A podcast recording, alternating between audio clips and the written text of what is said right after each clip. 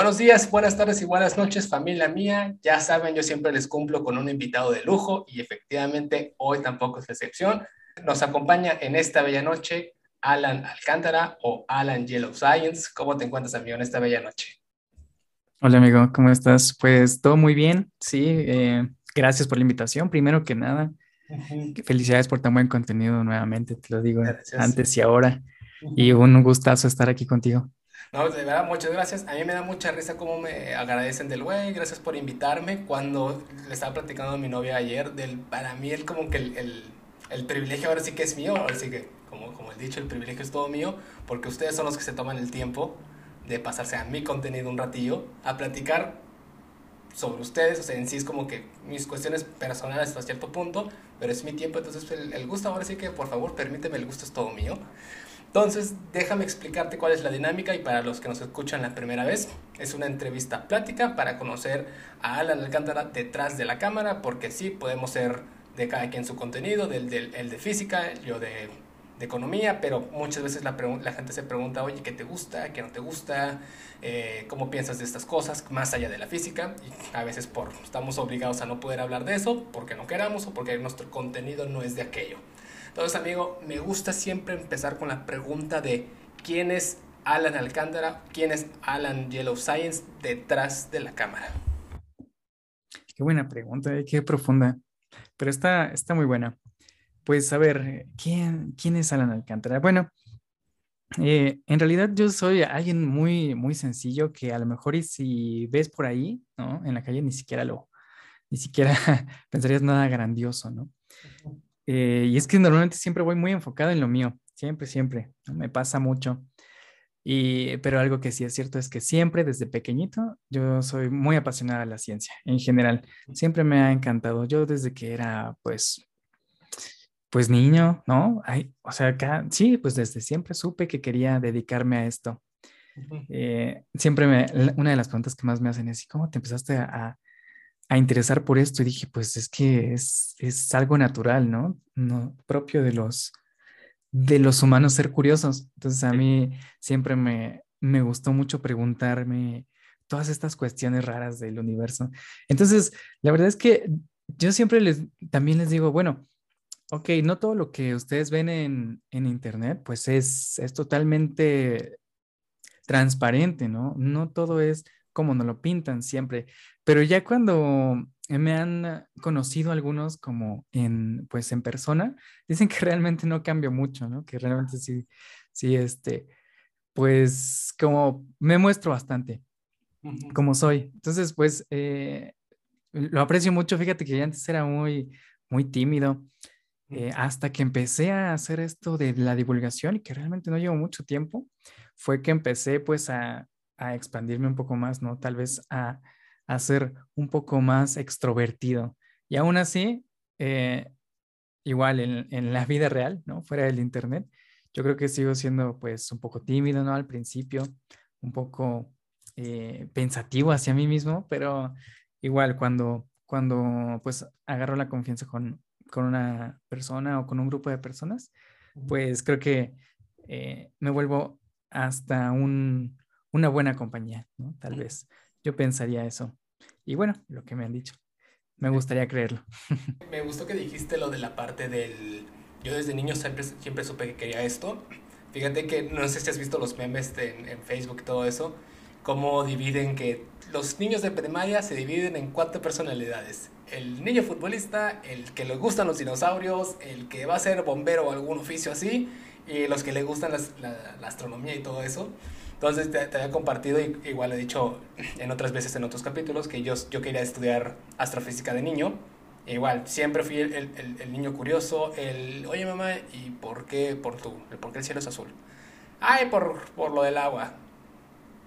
Como que no me convencía eso, a ver, porque, o sea, yo agarraba un vaso de agua y yo lo veía transparente y decía, no estoy entendiendo tu relación. Entonces yo siempre fui del tener el, el, mi cuarto con las estrellitas que brillan en la oscuridad. Me compraban libros de astronomía como a los cuatro años porque yo no le pedía juguetes, yo le pedía libros de astronomía. Y de hecho con mi novia como que sabe de este, de este, de este que tengo, que está en Villaverito, es un, un astronauta chiquitillo. Pero ¿Qué me detuvo a mí? El, a mí no me gusta el inglés, por ejemplo. O sea, lo sé, lo sé y lo domino a un, a un nivel muy, o sea, ahora sí que gracias a la educación lo, lo, lo, domino bien. Pero era irme a Estados Unidos o irme a Chile para que si me quieran mandar, me quieran mandar bien. Entonces son, oye, espérame, no me quiero ir, aguántala, dale shine. Este, empiezan mis rollos, soy ex seminarista, mis rollos religiosos, oye, como que me quiero ser sacerdote, como que no, este, sí me voy a ver qué onda, empecé a conocer la economía, quiero ayudar a los demás y como que se quedó de hobby nada más lo de la astronomía y como que caí erróneamente, ya, ya estoy muy grande, ya estoy muy atrasado, ya no puedo aprender de esto. Pero platicando con Espacio Da Vinci, otro astrofísico que también me dijo, güey, pues yo, aprendí, yo empecé hasta los 25 años. O sea, mi edad y ahorita soy astrofísico. Y yo, ya es muy tarde, amigo, ya estoy en economía, ya no me hagas cocoguas, ya, ya me dedico a esto. Eh, me recordaste igual mucho a, a, Leonardo da Vinci, porque Leonardo da Vinci es mi, mi, científico y artista favorito, de la parte del... Yo siempre fui muy curioso. ¿En qué eras curioso de niño? O sea, ¿qué te gustaba como que explorar? Pues fíjate, yo empecé a hacerme preguntas básicas, ¿no? Que, que cosas que yo veía a mi alrededor, ¿no? por ejemplo, le, le, preguntaba pues a quién se dejara, ¿no? Realmente. bueno, pero por, por, qué no podemos este, ver el, el, sol directamente, ¿no? ¿Por qué se mueve de esa manera? Y entonces me iban diciendo pues como podían, ¿no? Ah, no, pues, pues porque tiene mucha luz, ¿no? Y yo decía, ah, a ver, yo veo la luz y no se ve igual, ¿no? Igual, algo similar a lo que tú me cuentas. Entonces, pues yo fui, este, afortunadamente me fueron fomentando también los que me rodeaban eh, a seguir preguntando, me respondían como podían, lo que podían, hasta que llegó un punto en el que mis preguntas pues fueron tan profundas, ¿no? Yo me empecé a preguntar, ok, esto te estoy diciendo que tenía como, no sé, unos cinco años, seis años, y yo preguntaba, bueno, ok, sí, ya estoy entendiendo que hubo un Big Bang, ¿no? ya estaba hasta allá, ¿no? Y dije, bueno, pero ¿qué había antes, no? Pues que mismo que haya salido de la nada. Y en ese momento, fíjate que ahí, ahí fue cuando descubrí mi vocación, porque me dijeron algo que, que retomó mucho en mí. Me dijeron, es que esas son respuestas que aún no se han encontrado del todo, ¿no? Entonces yo dije, ¿cómo? ¿No tienen las respuestas a eso? Y a mí me impresionó mucho que, que no, que incluso preguntándole a, el más sabio de los sabios no te iba a poder responder porque simplemente no existía la respuesta. Entonces dije, yo soy de aquí, ¿no? O sea, yo me tengo que dedicar a descubrir qué está pasando, a entender, a tratar de entender este, qué, qué hay más allá. Cuando llegué al tope fue cuando dije, creo que esto es lo mío. O sea, yo me voy a dedicar a esto 100%. Así, hacia allá voy yo. Ahí fue cuando descubrí mi vocación, ¿no?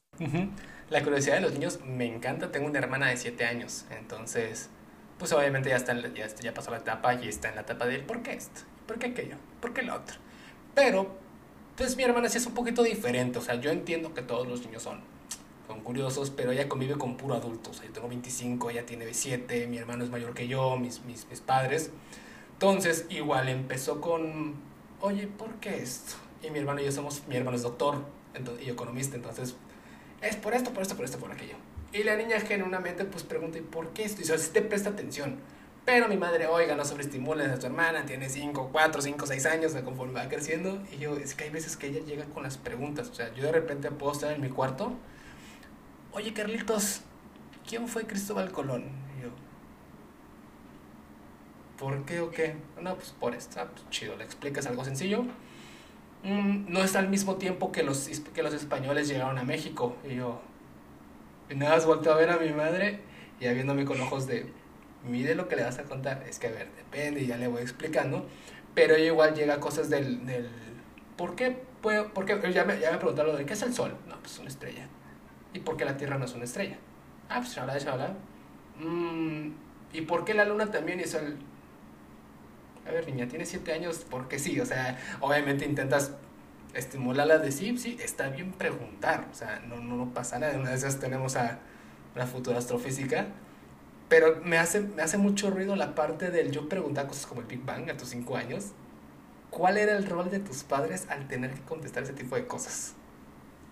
Ah, pues mira, qué buena pregunta, porque eh, yo le preguntaba, como te digo, a quién se dejara, ¿no? Estaba en la escuela y si me ocurrió una pregunta, pues le preguntaba a mis compañeritos, a, las, a los profesores, ¿no? A quién se deja, a a los que nos vendían los desayunos, ¿no? Así a quien se dejara. Este, pero mayormente, mayormente me respondía mi papá. Mi papá me es, yo reservaba las preguntas más complicadas para mi papá. Y, y, era bien curioso porque, fíjate, desde que éramos pequeños, este, yo tengo una hermana y, y siempre le pedíamos, ah, léenos un cuento, algo, ¿no? Para dormir. Y nos decía, dale, pues les voy a leer algo. Y sacaba el libro de Drácula, Frankenstein, Cazadores de Microbios, ¿no? Así, cosas que no sé, sinceramente, no sé si sean adecuadas, pero nos despertaban mucho, o sea, de verdad es que nos quedábamos con muchas ganas de más, ¿no? Entonces, este, yo hasta, o sea, no, no sabía qué hacía mi papá, para mí era un misterio lo que hacía, porque siempre que le preguntaba me decía, no, pues varias cosas, ¿no? Ya, ok, va, órale. Y ya no, no, este, no, no sabía bien hasta que cumplí 15 años y casualmente me encontré este, con, con sus títulos universitarios. Y yo dije, ahí fue cuando descubrí, dije, a lo mejor va agarrando más sentido que a mí me guste esto, ¿no? Porque, porque descubrí que mi papá era físico también, pero ah. no, o sea, nunca me dijo él, ¿no? No es como que me digan, ay, mira, yo soy, no, o sea, yo, yo me encontré esos papeles y dije, oye, ¿eres tú? ¿No? Entonces me dijo, ah, sí, se me olvidó decirte, ¿no? Y así como, ah, de esa información que, que puede ser pero, pero que no te enteras jamás, ¿no? Entonces yo creo que sí fueron, mis padres fueron, eh, en particular mi papá, yo creo que nos fomentó mucho este, ese tipo de cuestiones, ¿no? Además porque... Eh, no sé, tiene una, tiene una, costumbre, una manera de explicar las cosas que de verdad te, te envolvía y, y, quería saber cómo, pues más, ¿no? Ya después me enteré pues, que era profesor, era, era físico y bueno, ya ahí fue cuando dije, ya tiene más sentido, ¿no? Ya tiene más sentido que a mí me gusten esas cosas, este, porque de verdad no. Pero por otro lado, mi mamá, eh, te digo, yo desde pequeño decía, yo quiero ser científico, ¿no? Y siempre decía, ¿estás seguro, de veras? O sea, si, si quieres, este, si quieres vivir de eso, ¿crees que se pueda, no?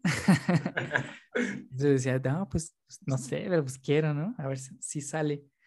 Entonces, eh, yo creo que entre los dos, entre esa, pues esa, esa extraña fusión de, de, fomentarnos por un lado mucho y por otro lado preguntarnos el porqué de las cosas, me formó mucho. Eh, y me daba cuenta que, por ejemplo, mis profesores, pues se, se quedaban como, no, pues no sé, ¿por qué me preguntas eso, no? Y yo decía, pero ¿por qué no, este, realmente no hay tantas respuestas? ¿O cómo, o cómo, o por qué la gente no, no las conoce, no? Y ahí fue cuando me enteré de todo ese mundo de la divulgación científica. A mí siempre me encantó este, pues explorar por, primero por medio de ese medio, porque yo lo que les digo a todo el mundo, yo nací sin ningún talento, yo era malísimo para todo, y a pesar de que me gustaba mucho la ciencia, era malísimo para la ciencia, ¿no? O sea, era malo para las matemáticas, era malo para todo eso que había que saber si quería ser este, científico, era muy malo. Entonces, lo único que tenía era pues muchas ganas de, de aprender y... Tenías toda la actitud nada más. Sí, y quizá mucha perseverancia, ¿no? Porque eh, de verdad, yo aprendí, empecé a aprender ya hasta mucho después, ¿no? Hasta que empecé pues a, a tratar de, de, encaminarme hacia esa carrera. Pero pues hasta ahí, imagínate, pues sí, sí fue un camino un poco extraño. Cuando mencionaste lo de tu padre, lo de que descubriste que era físico como los 15 años, que es la época de, pues, de la adolescencia, donde si por sí ya eres curioso, en, la adolescencia no eres más, pero más en conflicto, ¿no? Ya eres como preguntas hostilmente del por qué esto y por qué no lo otro, no por aprender, sino porque crees tener todas las respuestas como los adolescentes que éramos, que fuimos. En algún momento te empezaste a descarrilar, como que mira, aquí chances me empecé a plantear otras cosas, o sea, no tanto como la ciencia, pero en general estaba viviendo el desmadre como cualquier adolescente. Sí, sí, totalmente. O sea, yo cuando, cuando iba en la secundaria fue cuando pues empecé a tratar de buscarme, bueno, más o menos como, como empezamos todos, ¿no? O sea, sales de la, de la niñez, ¿no? Entras a la adolescencia y dices, bueno, a ver, ya de, ya de verdad que me gusta, este, qué, qué soy o qué quiero ser, ¿no? Porque yo no tenía muy claro, y fíjate que algo que tenía de, pues un, un defecto bastante, bastante feo, bastante extremo que tuve durante ese periodo, bueno, durante un periodo, ¿no? Porque, bueno, ya después se me quitó, era que yo era alguien muy influenciable. ¿sí? Es decir, me dejaba llevar mucho por mis amiguitos, por, mm, por quien fuera, ¿no? daba igual. Me dejaba llevar mucho por las circunstancias. Entonces, a pesar de que, pues fíjate, todo, durante todo ese periodo anterior, yo había tratado de desarrollar esa habilidad para, para en un futuro poder ser eso, ¿no? Me preguntaban mis profesores, ¿qué quieres ser? No, pues yo quiero ser científico. Era de los primeros en las clases, los primeros, bueno, pasé de ser de los peores a ser de los primeros, ¿no? Pero llegué a ese punto y pues me fui para atrás, ¿no? Fue como irme para atrás. Entonces estaba como en un conflicto y raro, porque entre que estás en el relajo y entre que sí quieres eh, encontrarte a ti mismo, y luego encima yo que me dejaba llevar mucho por, por cualquier cosa, pues era un total desastre. O sea, yo de verdad fue una, una época muy, muy rara, muy confusa. Supongo que para todos, como todos que pasamos por ahí, pues es, es bastante, bastante raro, ¿no? De repente, este, no sabes ni por qué estás feliz, no sabes ni por qué estás triste, aunado a todo lo demás, pues hay, hay un, una tormenta dentro de ti. Y a mí me sirvió mucho que para salir de esto, para, digamos, evolucionar, que llegó el momento en que teníamos que decidir, eh, pues, a, a, dónde queríamos irnos a estudiar, pues, el siguiente nivel. Entonces, eh, yo les dije a mis profesores, nos preguntaban, ¿no? Abiertamente, estábamos en el último año de lo que aquí en México se llama la secundaria, es decir, como tu último año como de escuela básica, ¿no? Entonces, eh, yo les decía, no, pues me quiero ir aquí, ¿no? A tal, a, tal lugar. Y, y, te juro, nadie, nadie eh, me creía, ¿no? Me decían, no, es que tú no puedes hacer eso, ¿no? O sea, no, no tienes la capacidad. Y y eso a mí me sirvió mucho porque, porque decía, bueno, ¿qué estoy haciendo? ¿no? ¿Qué, qué estoy haciendo que, que antes era para mí muy claro y ahora, este, pues nadie, nadie, nadie ni siquiera este, me visualiza así, ¿no? Y no solo es, no solo ahí. Cuando, cuando me empezó a leer fue cuando incluso mis padres tampoco me creían, ¿no? Yo decía, yo quiero ir ahí, ¿no? Decía, no, no, es que está muy difícil, no vas a poder entrar a esa escuela, ¿no? porque pues es, es, difícil, ¿no? Tienes que ser muy estudioso. Y yo decía, pues es que yo sí, sí puedo, yo creía en mí mismo, ¿no? Solo hubo uno de mis profesores de matemáticas, por cierto, que sí me creyó. Hubo uno de mis profesores que sí me creyó. El único que me creyó. Me dijo, sabes que tú sí puedes, pero es que, ¿sabes qué? No puedes seguir siendo tan influenciable. Tienes que definirte a ti mismo, conocerte y, y con eso avanzar. Dije, no, pues sí, tienes razón. Me faltaban cuatro meses para salir de la escuela y tenía ese tiempo límite para poder definirme a mí mismo. Y es que ese tiempo fue como el crucial para definir todo mi camino hasta el día de hoy. ¿no? O sea, sí fue un momento crucial en la vida, porque si no, si no me hubiera planteado esa, eh, pues esa situación extrema, si no la hubiera visto, pues quizá ni siquiera estaría aquí, ¿no? Quizá ni siquiera había estudiado lo que estudié ni nada.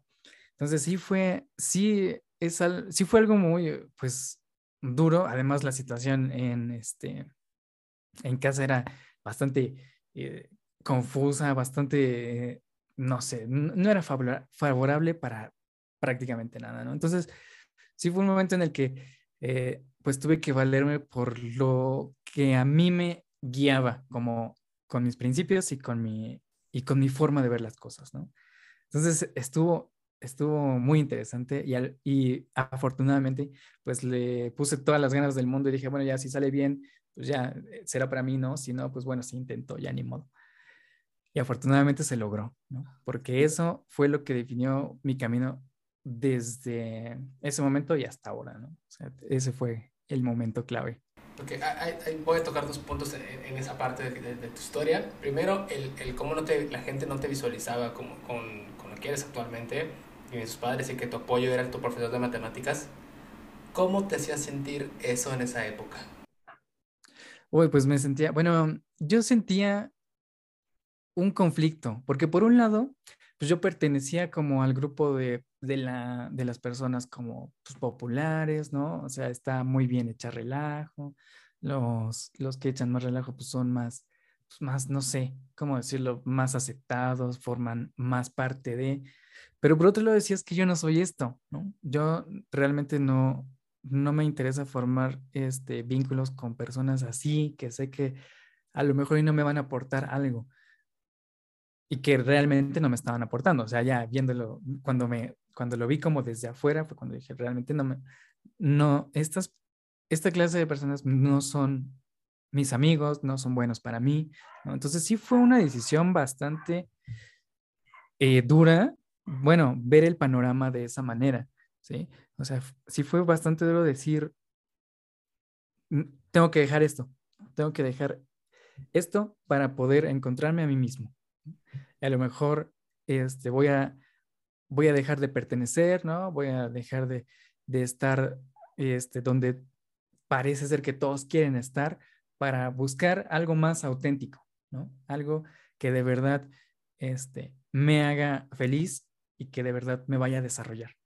Entonces, estaba, pelea estaba ahí en mi mente de adolescente peleando esas dos facciones, ¿no? Por un lado, de, no, sí tienes que pertenecer y por otro lado, no, no, tienes que encontrarte a ti mismo, ¿no?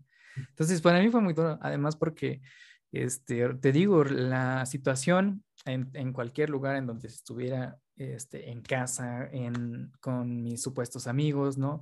Pues nada, nada favorecía. Y lo que, lo que yo siento que me sirvió más en ese momento fue mi profesor de matemáticas, y otra que no, nunca fue mi profesora, pero que siempre fue como amiga de, de, mm, de la familia, ¿no?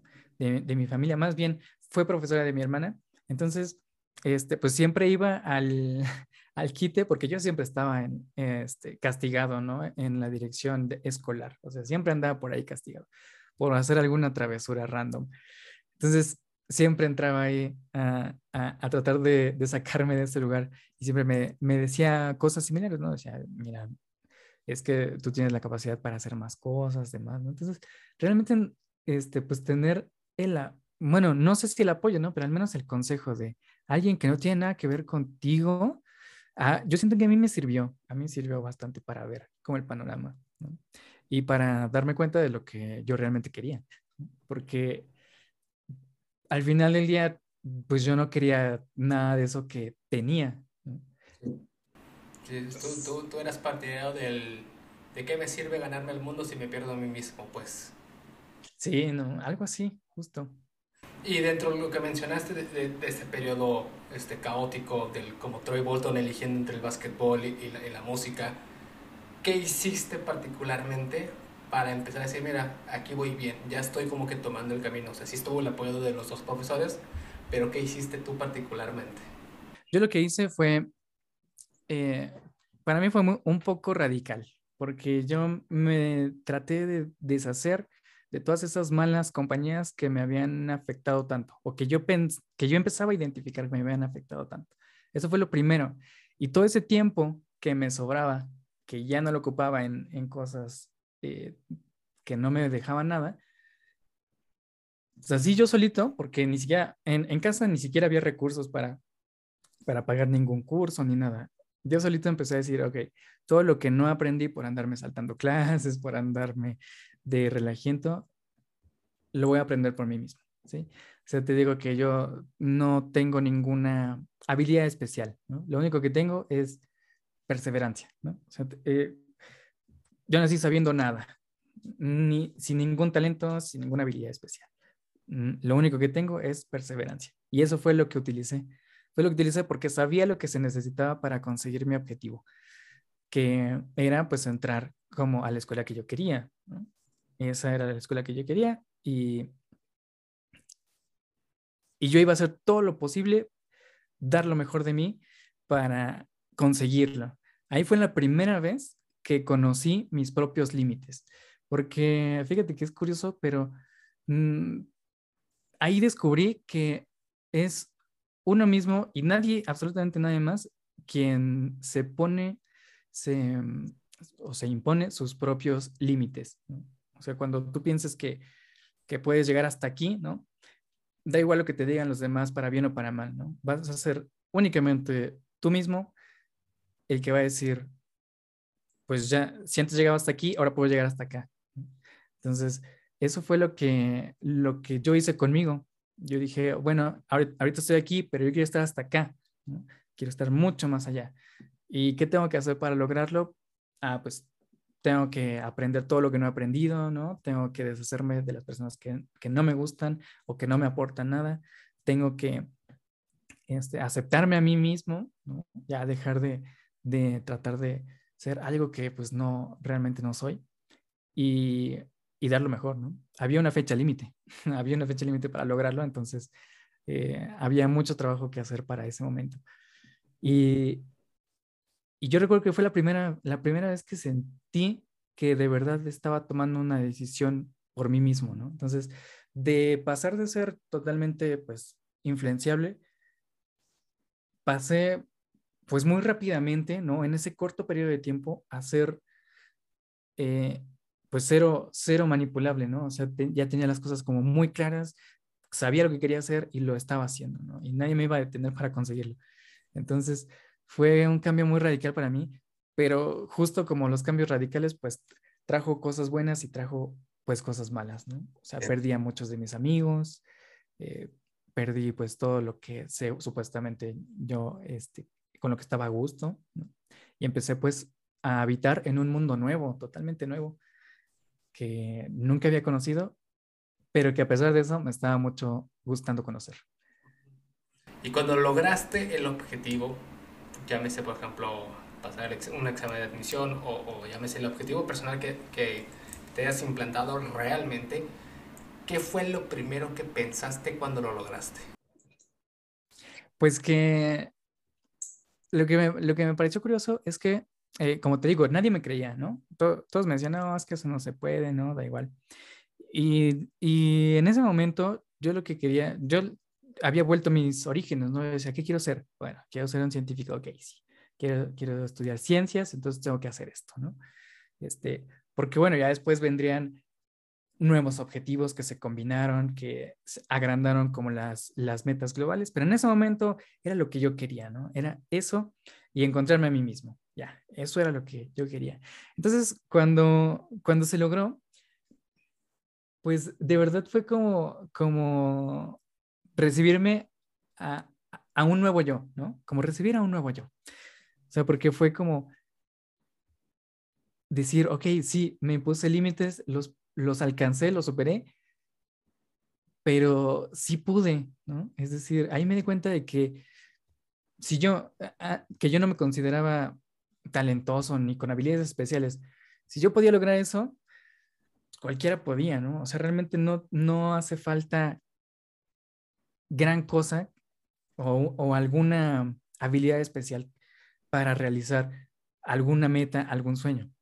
Realmente no, no hacía falta. Entonces, para mí fue como la revelación porque dije, ok, si me planteé esta meta, que para algunos pueden ser muy, puede ser muy insignificante, ¿no? Pero para mí pues significaba eh, un cambio radical. Si me propongo otra, ¿qué, qué pasará? Entonces ahí fue cuando, cuando me dije a mí mismo, ok, puedo plantearme nuevas metas. O sea, de verdad puedo repetir lo que hice y, ver hasta dónde llego, ¿no? Ver a, ver qué pasa. Eso por un lado. Y por otro, que, que, me dio mucho gusto, pues ver que a pesar de que nadie me creyó, de que nadie creía en mí, prácticamente nadie, eh, se alegraron mucho al ver que de verdad había, que me había superado, que había salido de ese, pues, mal, mal rato que había pasado. Entonces me alegré mucho al ver que, qué personas de verdad eran las correctas que tenían que estar alrededor de mí, ¿no? O sea, porque todas las personas que, que de verdad no, pues no, con las que no pude seguir o que decidí no seguir este, adelante, pues se notó mucho, ¿no? Fue un cambio muy notorio. Entonces, ahí me di cuenta de la clase de personas con las que yo prefería estar. Entonces dije, ok, y no estoy solo, además, ¿no? Entonces, fue la primera vez que, que me sentí ya identificado con alguien. Entonces, esa, esa fusión de encontrarme a mí mismo y encontrar, pues, de verdad a dónde me sentía cómodo, pues fue, pues, de, de lo mejor, ¿no? Te digo, fue un momento que para mí fue decisivo para toda la vida, para toda la vida desde entonces. Y llegando a la, etapa universitaria, que digo, a ver, yo fui parte de esos, yo creo que el 90, 95%, sino que el 100, somos parte del ya voy a estudiar lo que quiera y todas las materias me van a gustar, yo creo que todos fuimos parte de eso, que como todo, amo y adoro la economía, pero sí había unas materias que dices, oh, toca esta madre, pues ni modo, pues ánimo, no es parte del plan de estudios.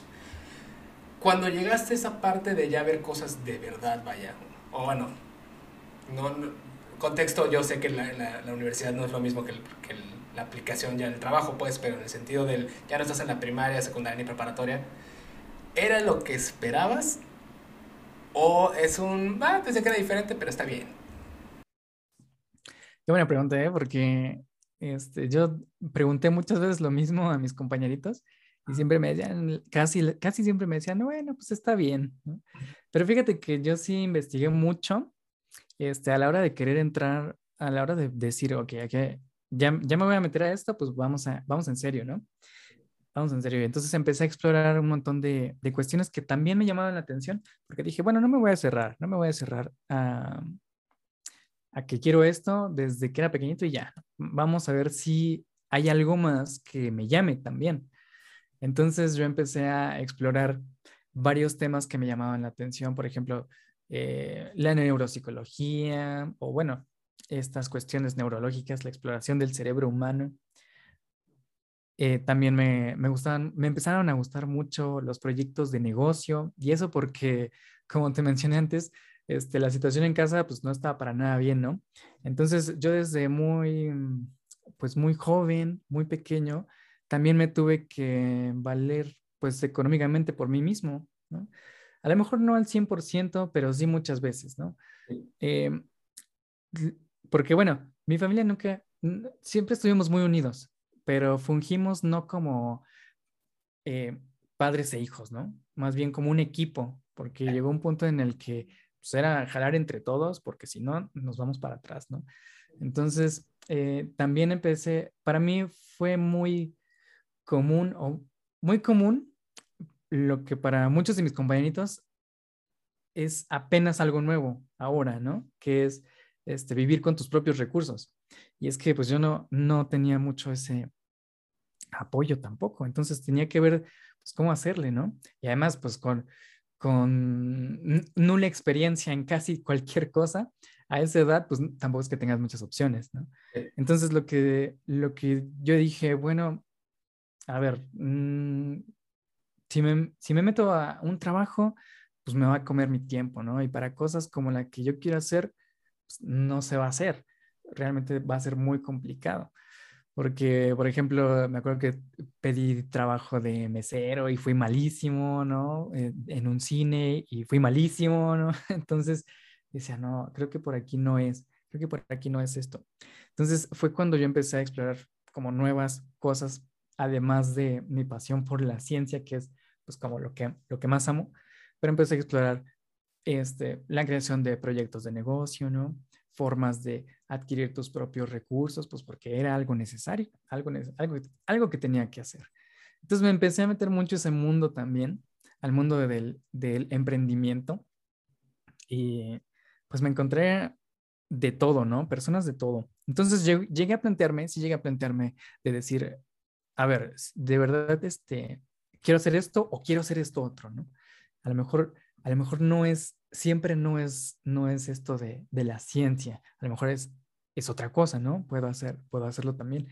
Pero lo que me hizo decidirme, en primer lugar, fue que eh, dije, bueno, para cualquier cosa, todo lo voy a poder hacer por mí mismo, excepto estudiar ciencia, ¿no? Porque conocía, nuevamente, conocía este, cómo era el camino y sé que incluso a la gente brillante le cuesta trabajo. Entonces yo dije, no, esto sí es algo que, que, voy a tener que, que requerir ayuda, que estudiarlo como tal. Lo demás, pues, bien o mal lo puedo hacer de alguna manera, ¿no? Ya lo estaba haciendo, estaba haciendo algunos proyectitos que estaban dando frutos y pues dije, ok, me decido. Por eso este, es que hice tan buen estudio de lo que quería hacer y a dónde iba a entrar. Entonces, para mí fue totalmente lo que esperaba, ¿no? Algo que me encantó de mi, de mi carrera fue que todos los días, todo, no, no me acuerdo de ningún día que no haya salido de alguna clase o de todas sorprendido por algo, ¿no? Todos los días salía con ese sentimiento de sorpresa, de decir, wow, esto no lo conocía, ¿no? O esto es, está increíble, está impresionante. Todos los días salía con ese sentimiento. Entonces, este, para mí mi problema fue eh, quizá un poco el contrario de lo que a mis compañeritos les pasaba. Y es que a mí me gustaban tanto todas las materias que quería aprenderlas todas. Y eh, aprendí muy a la mala que no se puede. ¿no? O sea, no se, se puede. O sea, tiene, tienes, para mí fue como escoger dos caminos, ¿no? Ya que yo no era un genio y no podía aprender todo en, eh, antes del examen, pues tenía que estudiar mucho. Entonces, para mí era, a ver, vas a aprender este, poquitas cosas, pero bien, pero te vas a tardar más, o vas a aprender poquito de muchas cosas, pero te vas a tardar menos. Entonces, pues yo elegí el segundo camino y dije, bueno, está bien, me lo voy a llevar más o menos tranquila. Voy a aprender algo que me sirva para seguir financiando mi sueño y además voy a aprender sobre mi sueño, ¿no? Ya que este, pues nadie, nadie me iba a apoyar ni para una ni para otra cosa, ¿no? y, y, así fue. Yo hice mi, mi licenciatura en física en aproximadamente seis años, siete años más o menos. Y no solo hice eso, ¿no? También tuve, a lo largo de ese tiempo, también tuve que sostenerme a mí mismo.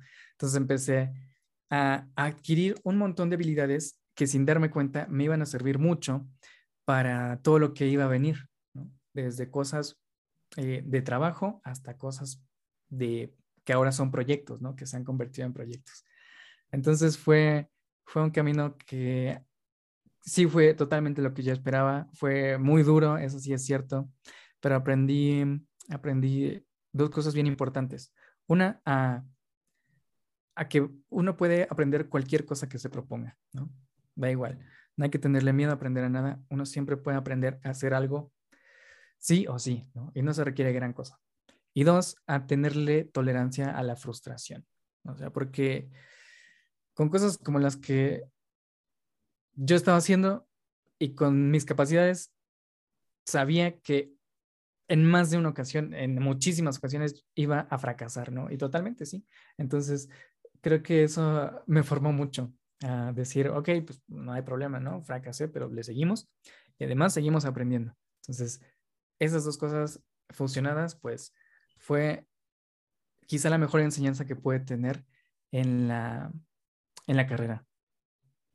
Entrando a una pregunta un poco complicada, pero no es con el contexto. A ver, gente, esto es muy importante resaltar y lo he resaltado con otros físicos que, o científicos que he podido, que he tenido el privilegio de, entrevistar. ¿Cómo llega? Deja de plantearla bien, porque igual es el, el, el, que no se pierda el contexto, porque luego la gente ya sabes que se atasca. Dentro del, del, del estudio de la ciencia catalogada como exacta, que gente no, no hay nada exacto como tal, de lo catalogado como ciencia exacta, en tu vida, en tu caso personal, que volvemos a lo mismo, no tiene que haber de todos los colchones que tengo que poner, que no, no significa que sea absoluto.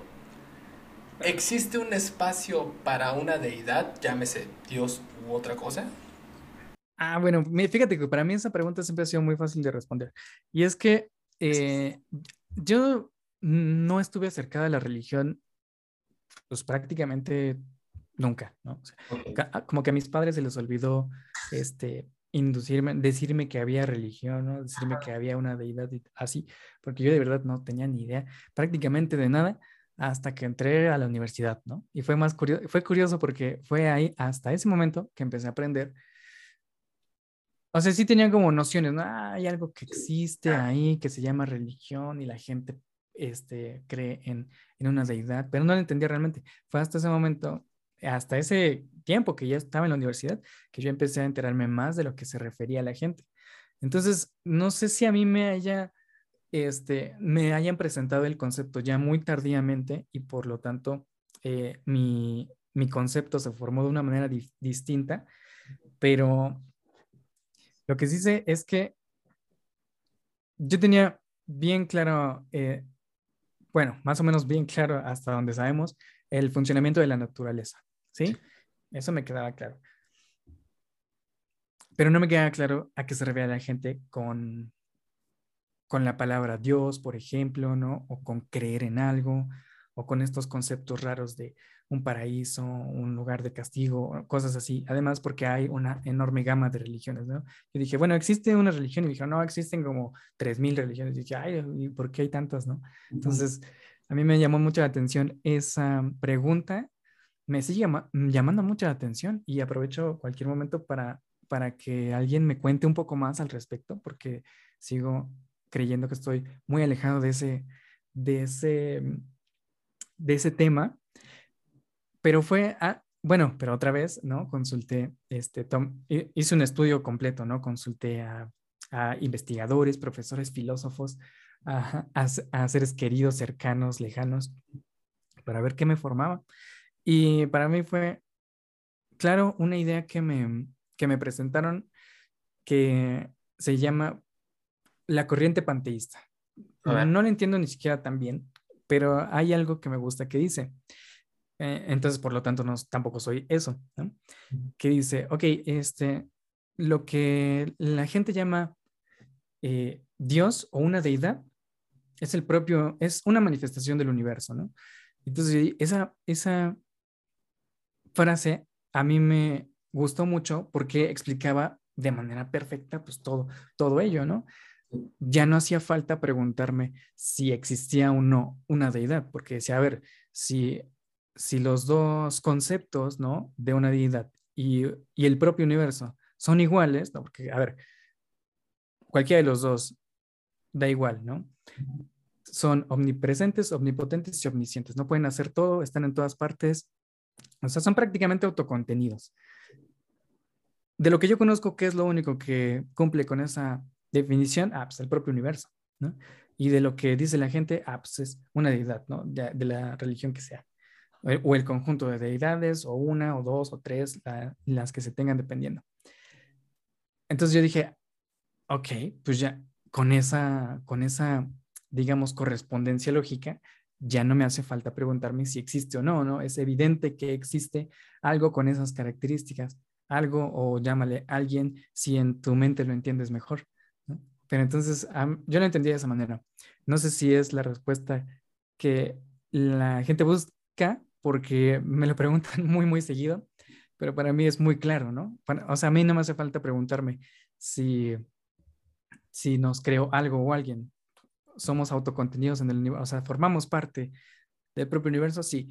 Por lo tanto, nos creó el propio universo, pues sí se creó a sí mismo, pues también, ¿no? Entonces, para ti esos diositos, sí, para mí eso es el universo también, ¿no? Entonces, hace falta preguntarse si existe, pues no, lo estamos viviendo incluso, ¿no?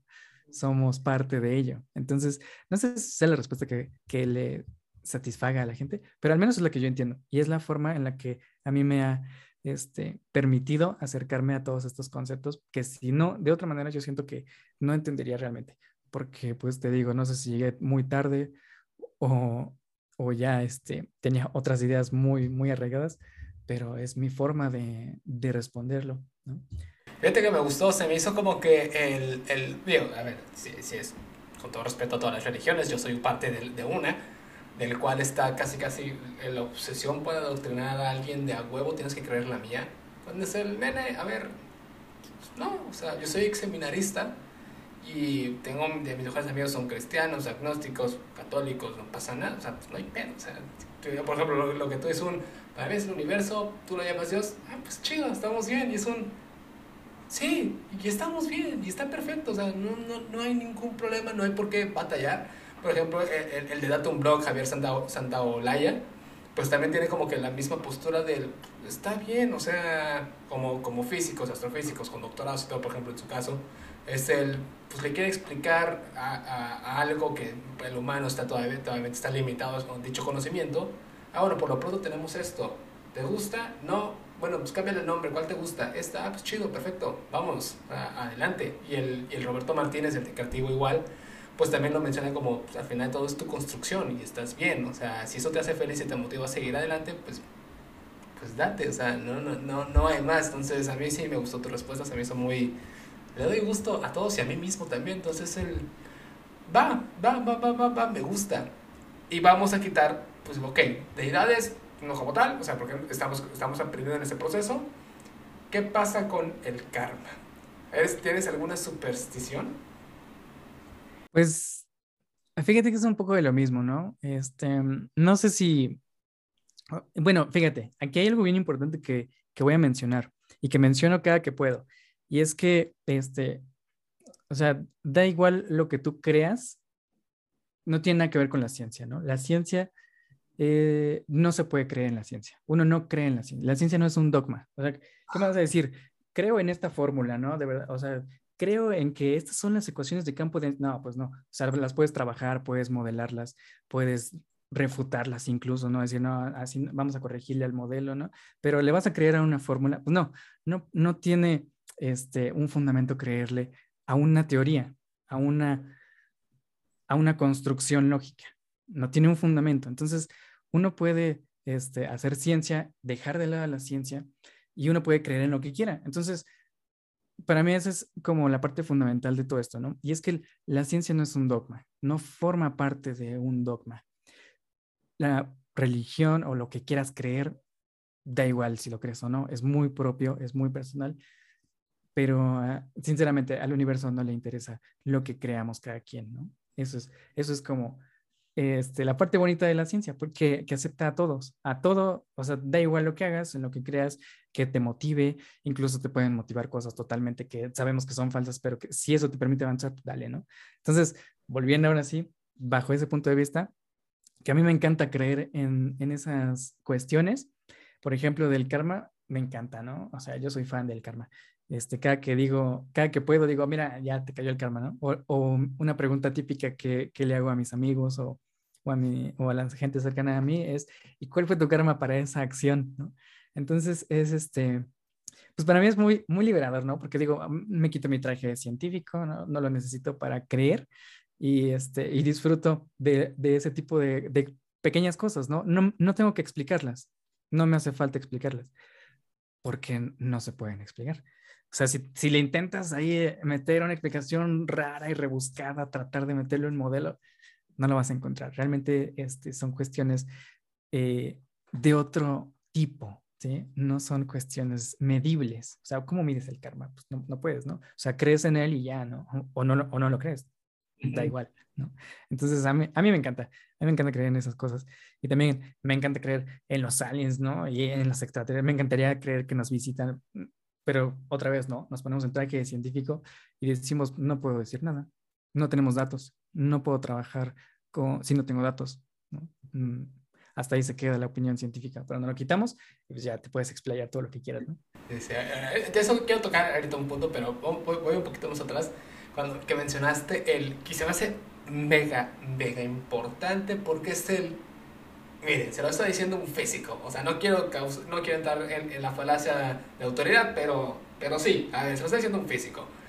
La parte del la ciencia no es un dogma, no puedes creer o no en la ciencia, porque mucha gente no ha entendido el, que no hay un conflicto religión, creencia, o religión, ciencia, o sea, no son antagonistas, o puedes perfectamente ser religioso y tener tus bases científicas, porque una es una creencia, o sea, en el momento que es demostrable no, no hay una creencia, o sea, no hay, un, hay una fe, o sea, la fe no se demuestra, o sea, no hay un modelo matemático de la fe porque pues, eso se llama fe.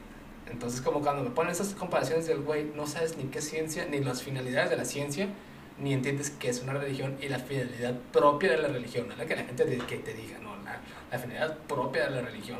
Entonces, ay, me sentí un alivio bien grande que lo dijeras, es un paya. Gracias.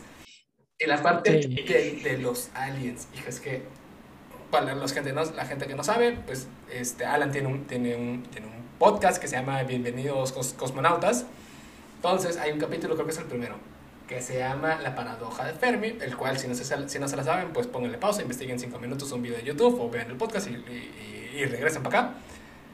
Entre, quiero, quiero hacer esa división que me hiciste.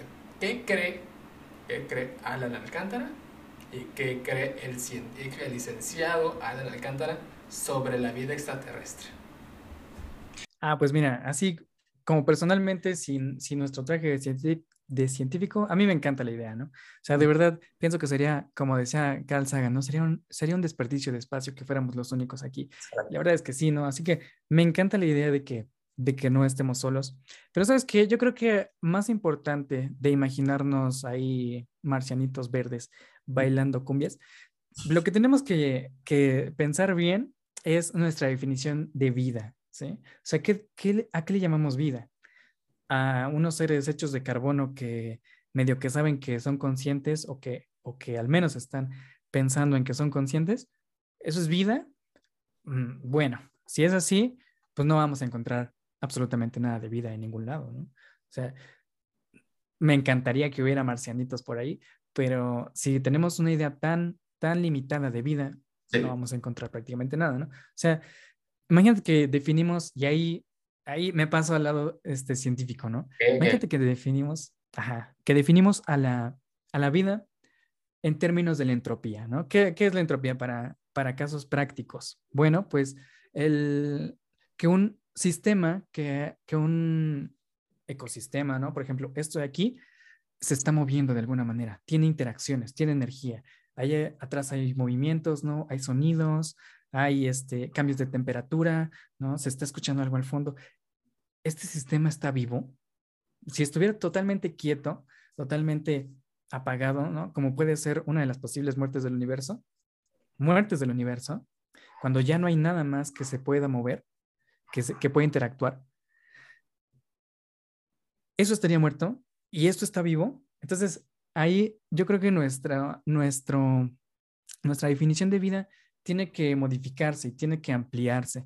hasta me gustaría eh, escribir un artículo, ¿no? un artículo filosófico bien loco, porque yo siento que hay, ese es el punto, o sea, realmente eh, nuestros, nuestro entendimiento de la vida es muy, muy limitado. O sea, estamos buscando, tratando de buscar elementos químicos que se están este, recomendando para hacer moléculas parecidas a las nuestras, ¿no? Hay todo un, estudio que se llama biología espacial, ¿no? Este, o astrobiología, que buscan ese tipo de cuestiones, pero realmente la vida podría venir en cualquier forma y, no tiene que ser para nada similar a nosotros, ¿no? Incluso para algunos, eh, un planeta podría ser un ser vivo, ¿no? Completo, y nosotros, pues, parte de ese organismo. Entonces, yo creo que ahí está el, el punto, ¿no? Y volviendo ya a, este, a, una, a una creencia, ¿no? Fuera del traje científico, me encantaría que fueran seres parecidos a nosotros, ¿no? Para no sentirnos tan solitos, que pudiéramos comunicarnos de mínimo con ellos o con, eh, o con eso, ¿no? Pero realmente yo creo que estamos tan limitados en nuestras propias definiciones que aún no podríamos distinguir vida aunque la tuviéramos enfrente de nosotros. Fíjate que me recordaste a, por ejemplo, a la teoría de cuerdas, que no, todos la prueban y todo, y lo mismo, gente, si no sabes qué es la teoría de cuerdas, échate un video de YouTube y regresas. Este, del, hay, hay un usuario en TikTok, no me sé el nombre, pero me sale muy seguido, porque te digo, pues me gusta el contenido de ciencia, que es, es un ateo que pues, promulga el ateísmo y el cual, como dice, yo tengo derecho de promueve el ateísmo y está bien, está bien. Pero sus bases son meramente científicas absolutistas. O sea, un, o sea no, es, no es científico como tal, según yo no tiene el título como tal, pero es un amante de la, de la física clásica, del newtonana.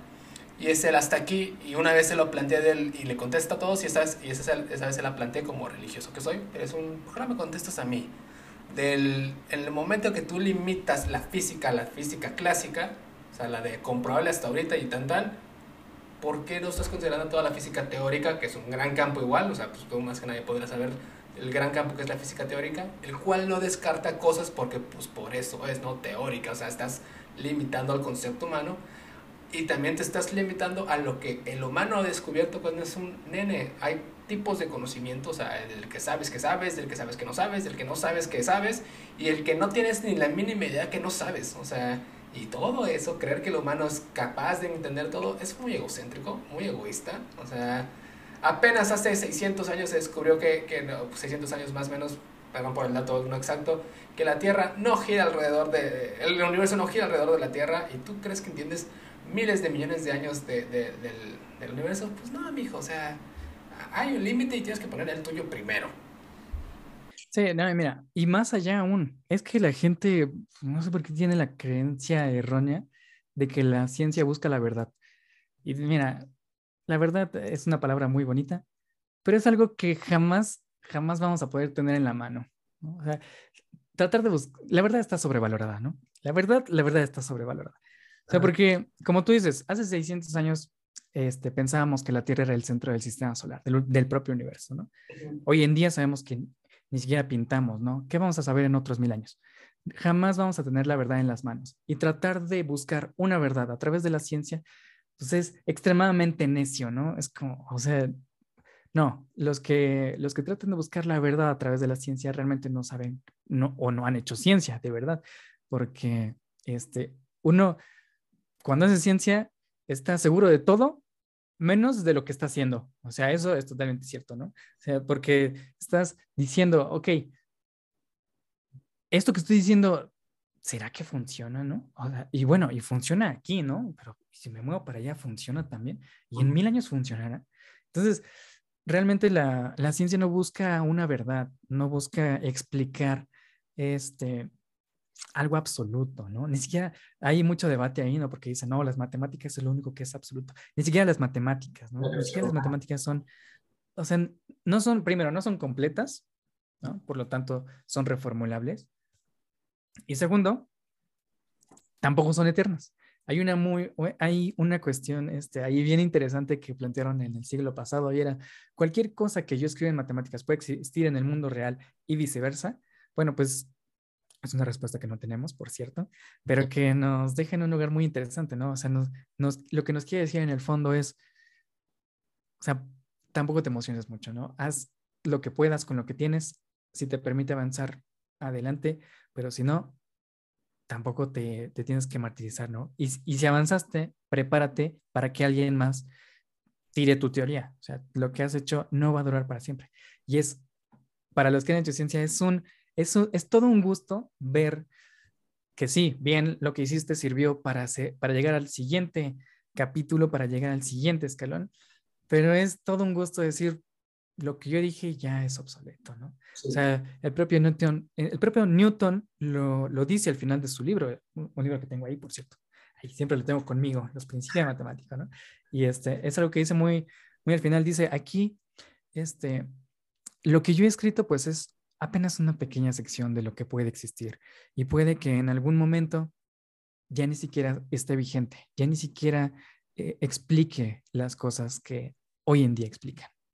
Entonces él dice, soy un, soy como un pequeño niño jugando con un trozo de madera en la orilla del inmenso océano del conocimiento. entonces realmente la ciencia no, no busca la verdad. ¿sí? Entonces, a mí me encantan esas personas que este, defienden al ateísmo con ciencia porque yo creo que nunca han hecho ciencia en su vida, eh, porque realmente no, no tiene sentido, no tiene sentido tratar de explicar algo que ni siquiera es trascendental de aquí a 100, ni siquiera mil años, ¿no? De aquí a 100 años ya olvídalo. O sea, lo que creíamos, lo que trabajamos, ya no va a estar, ya no va a estar. Seamos felices con lo que tenemos hoy, ¿no? Es lo que tenemos y y es lo que vamos a tener. O sea, tratar de buscar la verdad absoluta no tiene ningún sentido y está sobrevalorado. Así que hay que disfrutar con lo que tenemos y listo. Me gustó mucho esa de la verdad está sobrevalorada. Creo que todos los que me han platicado de física, tanto en entrevistas como en, en práctica normal, me, han dicho la mismita. La verdad está sobrevalorada y yo, sí, nadie mejor que ustedes para decirlo porque lo citan a ustedes, a los físicos, y ustedes físicos no se citan a ustedes. Es el, no, no, no, nosotros no somos esto, no decimos esto, esto es mentira, entonces el... Qué curioso, o sea, se me hace bien curioso como pues la ignorancia vaya de la gente de creer que, por ejemplo, lo que me dijo Espacio Da Vinci del, del a ver, la, la, física no es una ciencia exacta, no hay nada exacto, me dijo algo de las vacas de esféricas, creo que me dijo que hay muchas cosas que se redondean para que funcione, para que el modelo funcione, pero se queda ahí, o sea, el sí y solo sí pasa esto, todo esto, ¿dónde está lo exacto en eso?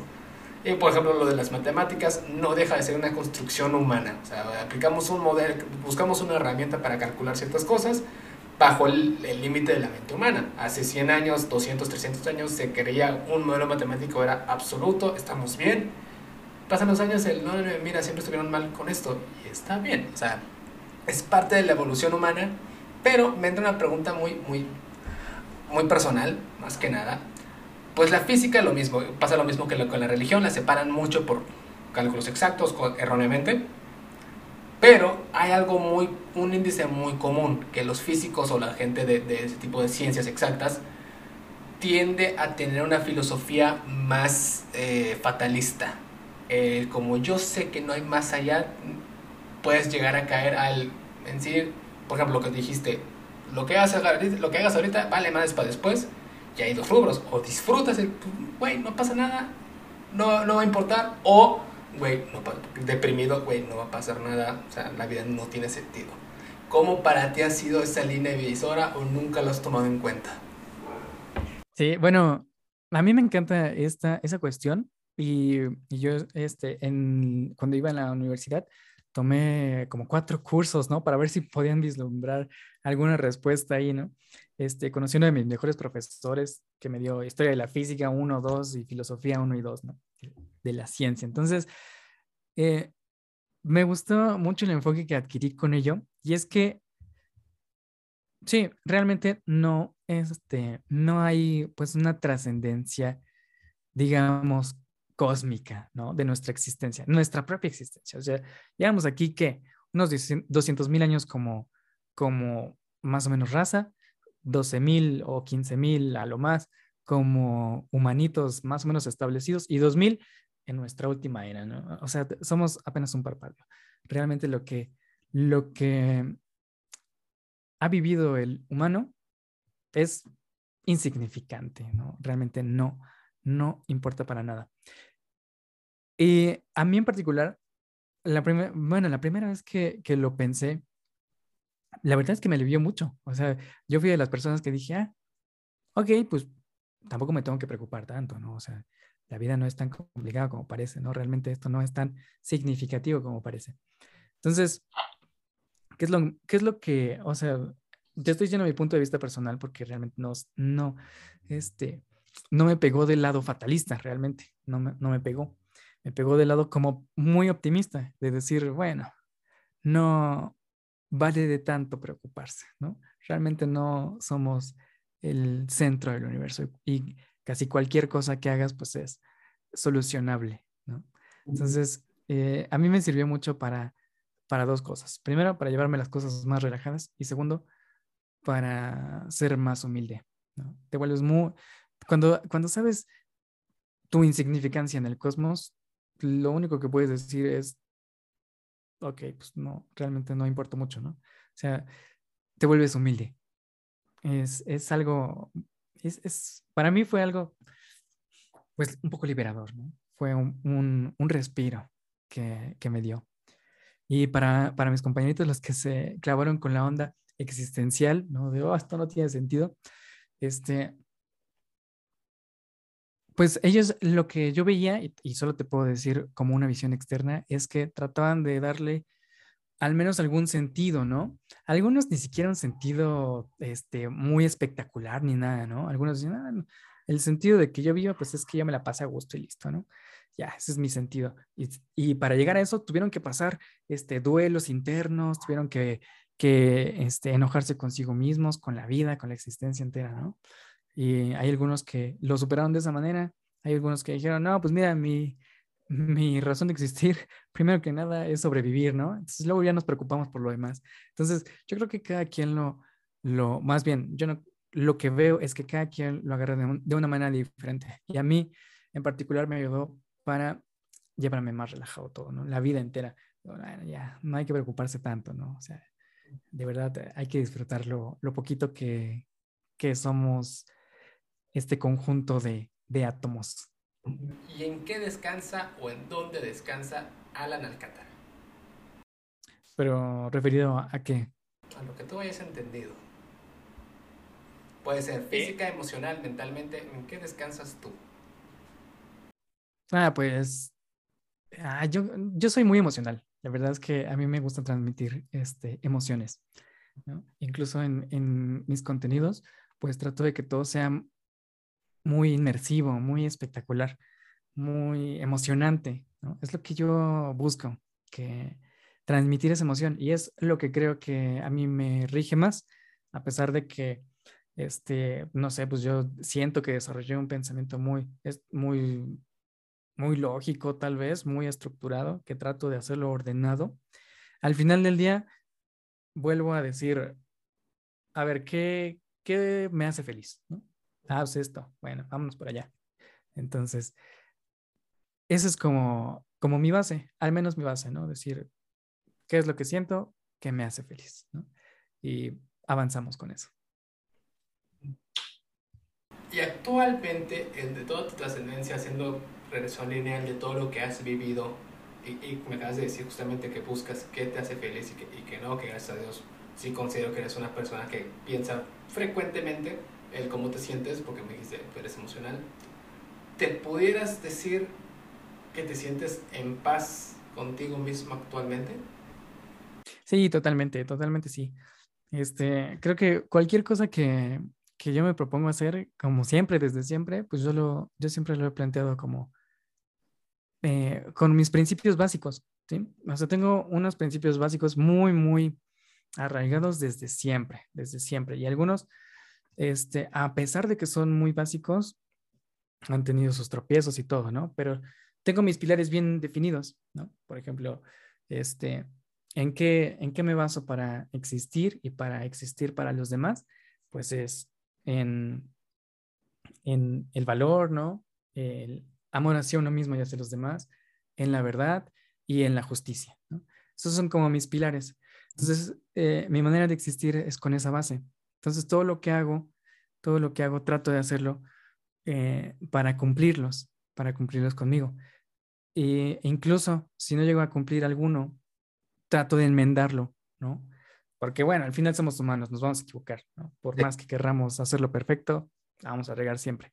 Y fíjate que en esa parte, muy recientemente he aprendido eh, a aceptarme mucho a mí mismo, porque digo, ok, ya la regué, ni modo, ¿no? O sea, y no, va a no, va a ser no fue ni la primera ni va a ser la última. Entonces, hay que aceptarnos con nuestras virtudes y con nuestros defectos. Entonces, yo actualmente estoy como muy, muy en paz conmigo por lo mismo, ¿no? Porque lo que hice, pues lo traté de hacer lo mejor posible de acuerdo a lo que yo creía y si la regué, pues lo traté de componer o lo estoy tratando de componer, ¿no? Si tiene solución, si no, pues bueno, ya, ya para qué preocuparse y, y aceptarse como uno es. Entonces, eh, ah, creo que me costó un poco de trabajo llegar a ese punto completo, digamos, ¿no? A lo mejor actuaba conforme yo creía, pero quería hacer todo perfecto. Obviamente no se puede, ¿no?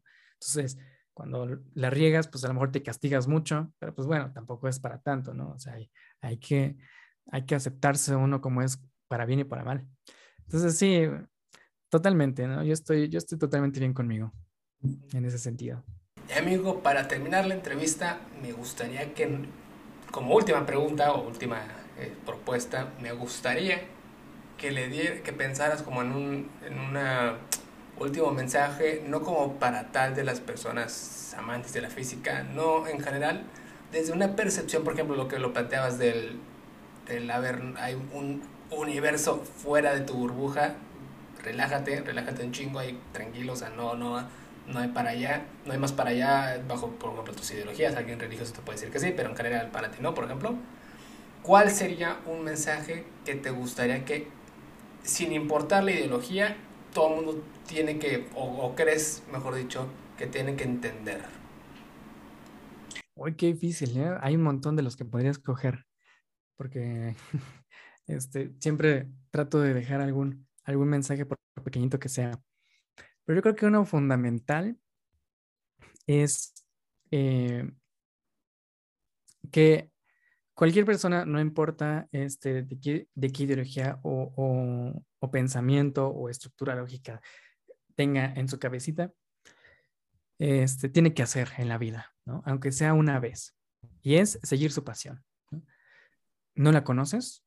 Pues investigala. ¿no? O sea, eh, no hay mayor satisfacción que conseguir el más mínimo logro persiguiendo tu pasión. ¿sí? O sea, da igual lo que sea, ¿no? O sea, si quieres coleccionar estampitas, porque eso te apasiona, pues hazlo, ¿no? Te gusta cocinar, hazlo. Te gusta este, descubrir cosas raras que nadie más se pregunta, así como yo, pues hazlo también, ¿no? Este, lo quieres hacer una vez en la vida o lo quieres hacer por, siempre, está bien. Pero al menos una vez trata de encontrar primero un interés y luego a ver si te genera una pasión y, y, consigue algo con ello, ¿no? no importa de qué tamaño sea, ¿no? O sea, ¿te gustan las estampitas otra vez? Pues llena un álbum, ¿no? Si eso te apasiona. Porque no hay mayor satisfacción que conseguir un logro, por mínimo que sea, siguiendo tu pasión. Entonces, eso es, eso es lo que yo les diría a todos. Y es que a mí me da mucha tristeza que en muchas ocasiones este, llegan mucha gente a los directos, ¿no? A los comentarios o a cualquier lugar que, que yo alcanzo a ver y me dicen, ¿sabes qué? Yo quería hacer eso pero no lo hice. Entonces, este, a mí me da un poco de tristeza leer esas cosas. Entonces yo siempre les digo, no, pues tú dale, ¿no? O sea, nunca es tarde, nunca es tarde para, para buscarlo y para perseguirlo y para conseguir algo en ello, ¿no? Da igual lo que sea, ¿no? Entonces, ese, ese sería mi mensaje, ¿no? Eh, investiga tu pasión, síguela y consigue algo, por mínimo que sea, aunque sea una sola vez en la vida. Y con eso tienes, ¿no? Pues amigos, ahí lo tienen gente. De verdad se me hizo un, un, un muy bonito mensaje. Más te digo, por la parte del, del yo sí, yo fui el, que abandonó la, astrofísica como profesión. Digo, me encanta ver documentales, todo el, de Cosmos, el viejito y el actualmente igual fascinado. Y lo tomo ya como, como, como nada más como joven, pero pues chance ni siquiera era lo mío porque se volvió la economía. Entonces, este, igual se los comparto mucho que me preguntan el cómo sé qué voy a estudiar. Por ejemplo, los que están en la prepa eh, o, por ejemplo, me conviene estudiar economía y siempre es el güey. No se trata si te convenga o no. O sea, si fuera por conveniencia, todo el mundo sería médico por los salarios que puede llegar un médico. O sea, pero si no es lo tuyo, pues no es lo tuyo. O sea, disfrútalo, busca algo que te vaya a gustar, que te ves haciéndolo y, más que nada que te divierta. O sea, porque si no, vete a contaduría, vete a político, algo así, si es por varo y, eventualmente lo vas a dejar. Porque pues, hay un punto en el que si no te gusta, no eres feliz, no vas más allá de eso. Entonces, amigo, de verdad, muchas gracias por, pasarte por aquí un ratillo a contarnos de tu experiencia, tu vida y más que nada tus perspectivas en diferentes puntos. Sí, sí noté que te gusta dejar un mensajillo en todo y sí, sí, me, gusta esa manera de ser tuya, la verdad. No, pues muchas gracias por, por invitarme. A mí me ha encantado, me ha este, dado mucho ánimo, ¿no? Mucha reflexión y este, me parece que, que llevas muy bien este, la plática. Yo me la pasé súper bien, ¿no? este, a ver, ahora te toca a ti venir de este lado, ¿no? Que nos platiques un poquito de ti. Así que estás invitadísimo y nuevamente muchas gracias por, por, la invitación. No, de verdad, muchas gracias igual por el tiempo y cuando tú quieras ahí nos ponemos en contacto. Entonces, gente, los veo en el siguiente capítulo y como ya sabes, como ya saben todos, yo les mando un beso. 规则。